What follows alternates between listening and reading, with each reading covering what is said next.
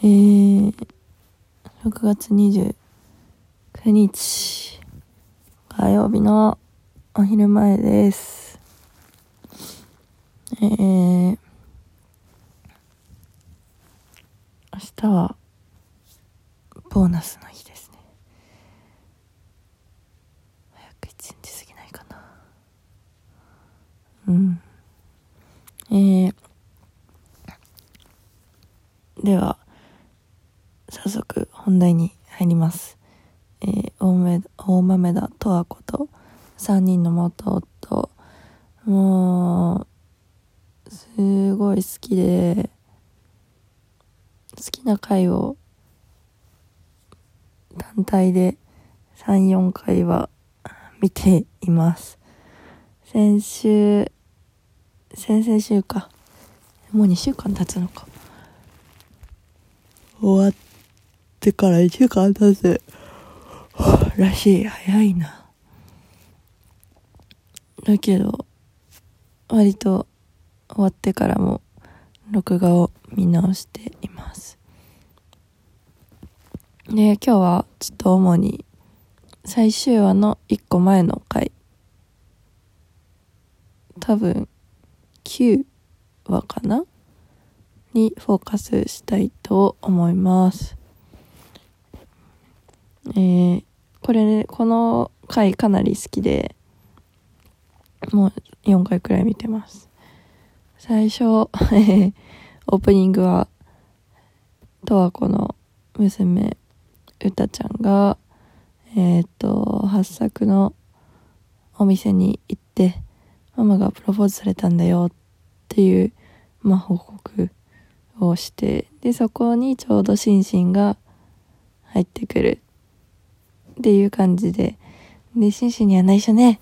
って言ってた、小声で言ったのが、シンシンには聞こえたらしく、うたちゃん何が内緒なの？教えて。で、まあ、うたちゃんはもう帰るねって帰っちゃったんですが、えー、シンシンがしつこく八作に、えー、田中さん何が内緒なんですか？と聞き続け、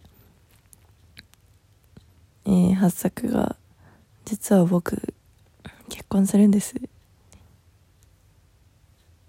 と、とっさに 嘘をついて、えっと、プロボーラーの名前を出して、えっと、どこで出会ったんですか？シンシンが聞いて、ボーリング場です。それは当たり前でしょって感じなんだけど、あなんか、うん、その、やりとりに笑っちゃいましたね、かなり。で、まあ、ボーリングと絡めて、心のピンを倒されました、みたいなことを言ってて、それも笑っちゃいました。で、その後、バッセン、バッティングセンターで、十和子が、高梨さん、小田切城さんと、まあ、待ち合わせをしているところに、えーなぜか元夫二人がやってくる。八作とシンシンがやってくる。で、十和子が、ここ、何ここ、ストーカーセンターなの？そんな偶然あるのかな？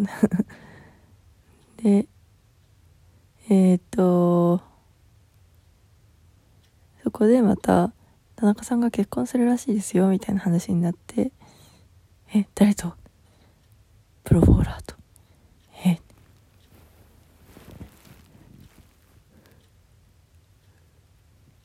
で、うんこれで、とうとう、とわこが、え、結婚するって嘘でしょって言って。まあ、そこで嘘がバレ、えー、じゃあ誰が結婚するの？っていう話になり、シンシンが、もしかして君？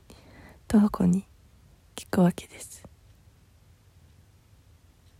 で、まあ、えっ、と、まだ決まったわけじゃない。薄くそういう話が出てるだけだよ。みたいなことを言ったらシンシンが落ち着いて聞けないと。いやこの距離では落ち着いて聞けない。でいきなり走ってあのバッティングセンターバーチャルで投手が投げてくれるじゃないですか。そのそこら辺壁まで走っていって話を聞くっていうなんかもう可愛い心身可愛い心身可愛い。うん。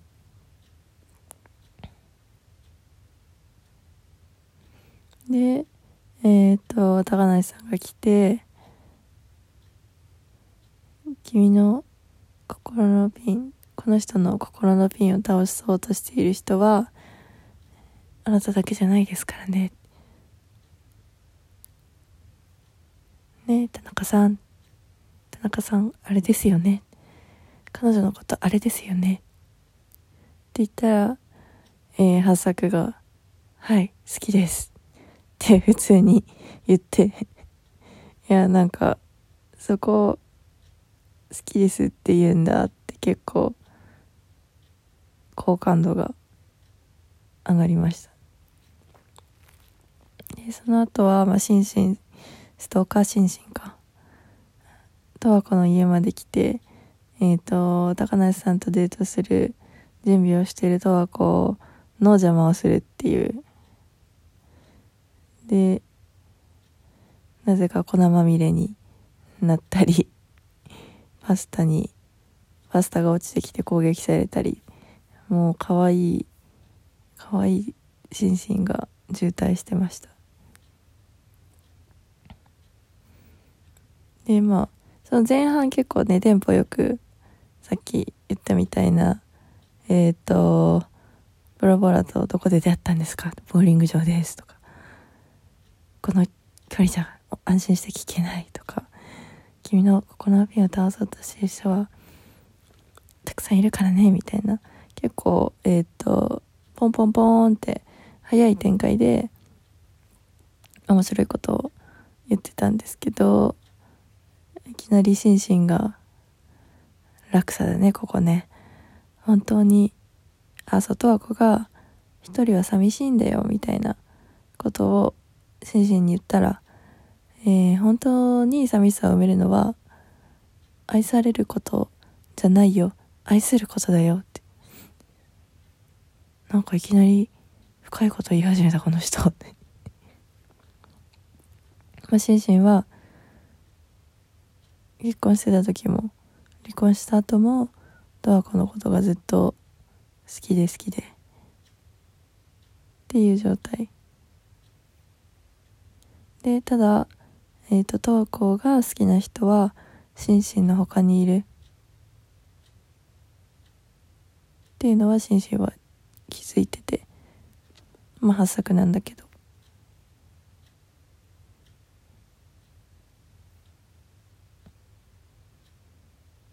うん。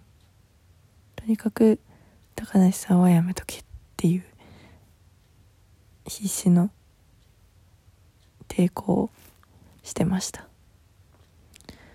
でまあとにかく心身が可愛いに尽きるんですが高梨さんが家に来て十和子と一緒に料理をするシーンもうかなり好きでしたね。音楽かけますねの。音楽がまたすごく良くて2人で料理してるだけなんだけどね、えー、その後一緒に数学の互いが好きなね数学の問題を解いてるシーンも好きでした。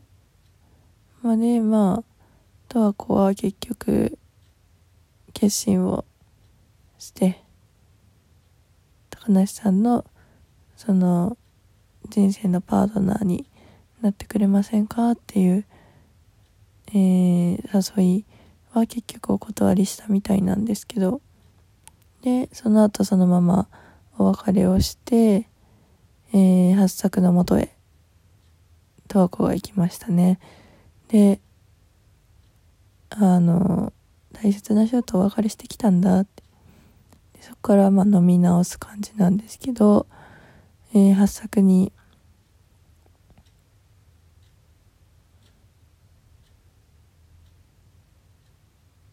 いろいろ話をしていて、えー、なんだっけな。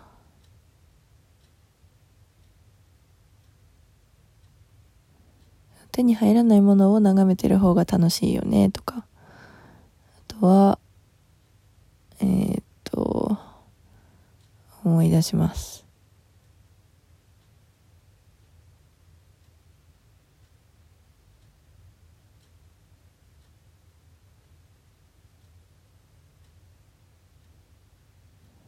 あれか一人でも生きていけるよね。っていうとはこの言葉に対して八作が超雑に「うん大丈夫でしょ。余裕余裕」みたいな。返事をしてたのも印象的でした。まあ雑なんだけど。まあ一人でも生きてはいけるよね。まずそうか。自分を大切にするっていうのが大前提だと思うから一人で生きていくっていうのは自分をしっかり大切にできるっていうことだもんね。うん。でまあその後えー、っと十和子があなたを選んで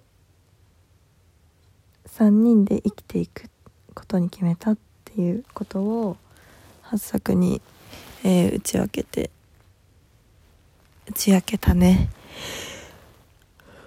あなたを選んで3人で生きていく。これまあ十和子はずっと離婚した後も八作のことはずっと好きだったんだろうねでただ八作がかごめのことを好きでねかごめととわかもすごく大切な中で大切な間柄で。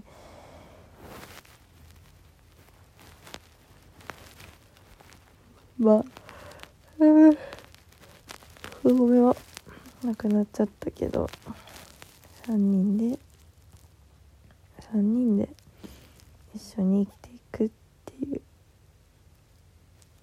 生き方を選択したってことだね。うん。なんかまあこのドラマ全部に通ずることだと思うんだけど、えー、まあ本当にいろんな生き方人生があってそれをうん肯定してくれてるかっていうのかな。否定をしてないからまあ肯定でいいと思うんだけどいろんな生き方があっていいいろんな生き方を肯定してくれてるっていうところが本当にこのドラマのいいところだなって思います私は。それねいいんだよね。うん。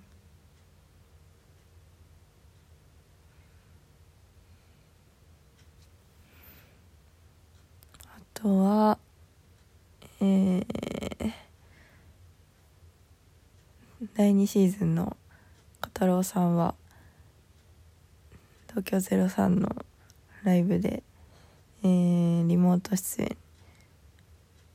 とっても少ないリモート出演。でしたね。シンシンと「なんでスマホの中にいるんですか?」これも面白かった。うん。あとあれだね。そういえばシンシンが郎さんのことを英字新聞マンって名前で登録してましたね。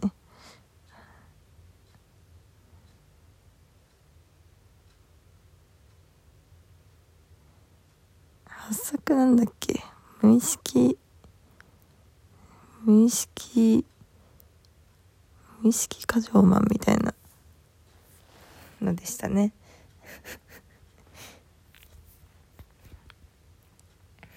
はい。じゃあそんな感じでえー、大好きな9話多分9話だと思うんだけど。最終回の1個前の。好きでした本当に。